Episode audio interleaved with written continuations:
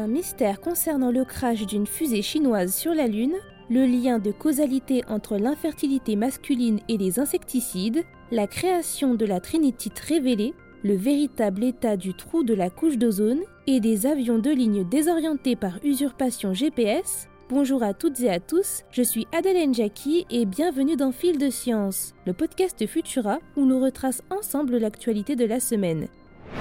Allons-nous réussir à résoudre ce mystère? Des ingénieurs de l'Université de l'Arizona aux États-Unis affirment que le reste d'une fusée chinoise, Long March 3C, se serait écrasé sur la face cachée de la Lune, mais en ne laissant pas un cratère, mais plutôt deux, suggérant donc que cette fusée devait transporter une charge dissimulée. Une découverte assez étonnante puisque la Chine a toujours prétendu que l'étage supérieur de sa fusée avait brûlé dans l'atmosphère terrestre. Cependant, les ingénieurs affirment que les marques laissées sur le satellite proviendraient bien d'un propulseur de la fusée Long March 3C de la mission Change 5 T1, une fusée lancée en 2014 par l'agence spatiale chinoise qui se serait écrasée sur la Lune il y a presque deux ans maintenant. Et d'après leurs observations, la fusée telle qu'elle était conçue n'aurait pas pu être à l'origine des deux cratères laissés sur place, espacés l'un de l'autre d'environ 30 mètres car en tombant, son propulseur aurait dû basculer du côté le plus lourd, soit du côté où se situaient ces deux moteurs de plus de 1000 kg. Pour que la fusée Long March 3 puisse réaliser deux cratères en tombant,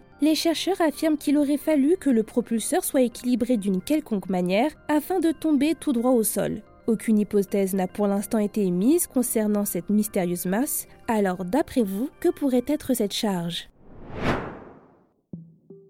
Infertilité. Une analyse montrerait qu'une exposition aux insecticides serait liée à une baisse de la concentration de spermatozoïdes chez les hommes adultes, et ce, à travers le monde entier, ce qui représente une nouvelle préoccupante en termes de santé publique. Pour en arriver à cette conclusion, des chercheurs américains et italiens auraient passé au crible fin 25 études couvrant 5 décennies de recherche sur la fertilité masculine et la santé reproductive. Ils auraient ainsi examiné au total les données médicales de 1774 hommes dans 25 populations issues d'Asie, d'Amérique du Nord, d'Amérique du Sud et d'Europe. Ces individus auraient été exposés à deux familles d'insecticides que l'on retrouve généralement dans les eaux et les aliments contaminés. Si l'équipe de chercheurs affirme un lien fort entre l'infertilité actuelle des hommes et les insecticides, il serait difficile d'expliquer pour l'instant les mécanismes qui nuisent à la concentration de spermatozoïdes. L'étude rappelle cependant que les insecticides interféreraient directement avec les hormones et ou endommageraient les cellules des testicules.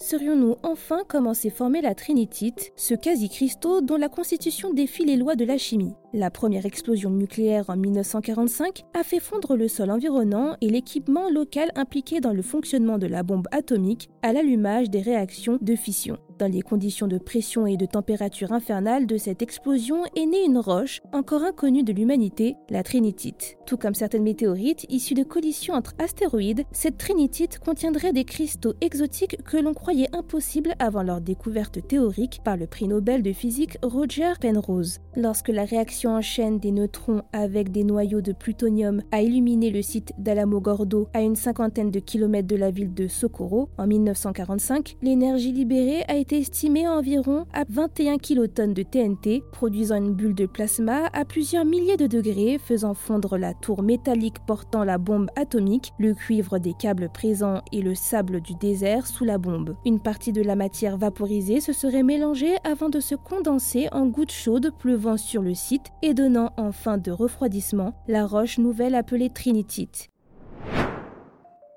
Cette nouvelle étude va à l'encontre de multiples prévisions qu'ont fait la communauté scientifique. Des chercheurs de l'université d'Otago en Nouvelle-Zélande ont affirmé cette semaine que le trou de la couche d'ozone s'approfondirait au lieu de se résorber. Si le corps scientifique remarque depuis plusieurs années une variation de taille de ce trou au fur et à mesure que les mois passent, ces derniers et plus précisément l'Organisation météorologique mondiale prédisaient cependant en janvier 2023 que la couche d'ozone devrait ne plus avoir de trou d'ici 2040 pour la majeure partie du d'ici 2045 au-dessus de l'Arctique et d'ici 2066 au-dessus de l'Antarctique. Une annonce prématurée d'après les chercheurs néo-zélandais qui auraient effectué des recherches approfondies sur l'épaisseur de la couche d'ozone au cours de ces 20 dernières années et qui auraient découvert que les niveaux de concentration en ozone auraient en réalité diminué de 26% depuis 2004 une découverte qui indiquerait que certaines parties du trou seraient restées très étendues, mais surtout de plus en plus profondes, un détail qui n'apparaîtrait pas vraiment dans les précédentes études scientifiques qui mesuraient plutôt la longueur et la largeur du trou que sa profondeur. D'après les chercheurs, ce creusement continu serait dû à des changements dans la structure du vortex polaire au-dessus du pôle sud, une masse d'air froid qui circule dans l'atmosphère et qui aurait été perturbée par les émissions de gaz à effet de serre causées par de grands feux de forêt, les activités humaines et le cycle solaire entre autres. Pour l'instant, cette étude ne fait pas encore l'unanimité parmi la communauté scientifique. D'autres recherches seront donc nécessaires pour confirmer cette possible aggravation du trou dans la couche d'ozone.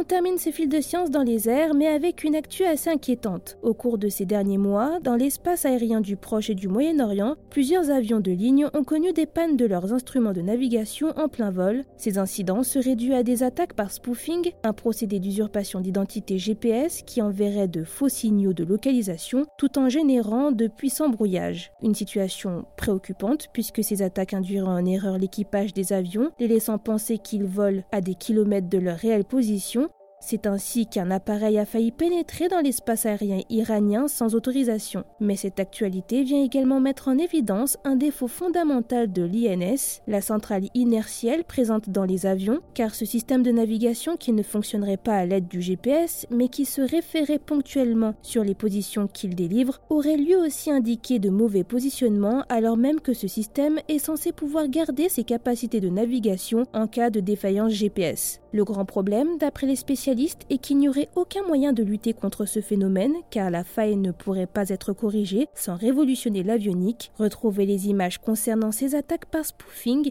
et le reste de nos actualités sur Futura. C'est tout pour cette semaine. Si vous nous écoutez sur les applications audio, pensez à vous abonner pour nous retrouver toutes les semaines et à nous laisser une note et un commentaire pour soutenir notre travail. Cette semaine, je vous invite à découvrir notre dernier épisode de Vitamine Tech dans lequel je vous parle de la mise en service du plus grand parc photovoltaïque jamais construit à quelques kilomètres d'Abu Dhabi. Quant à moi, il ne me reste plus qu'à vous souhaiter un excellent week-end. À la semaine prochaine.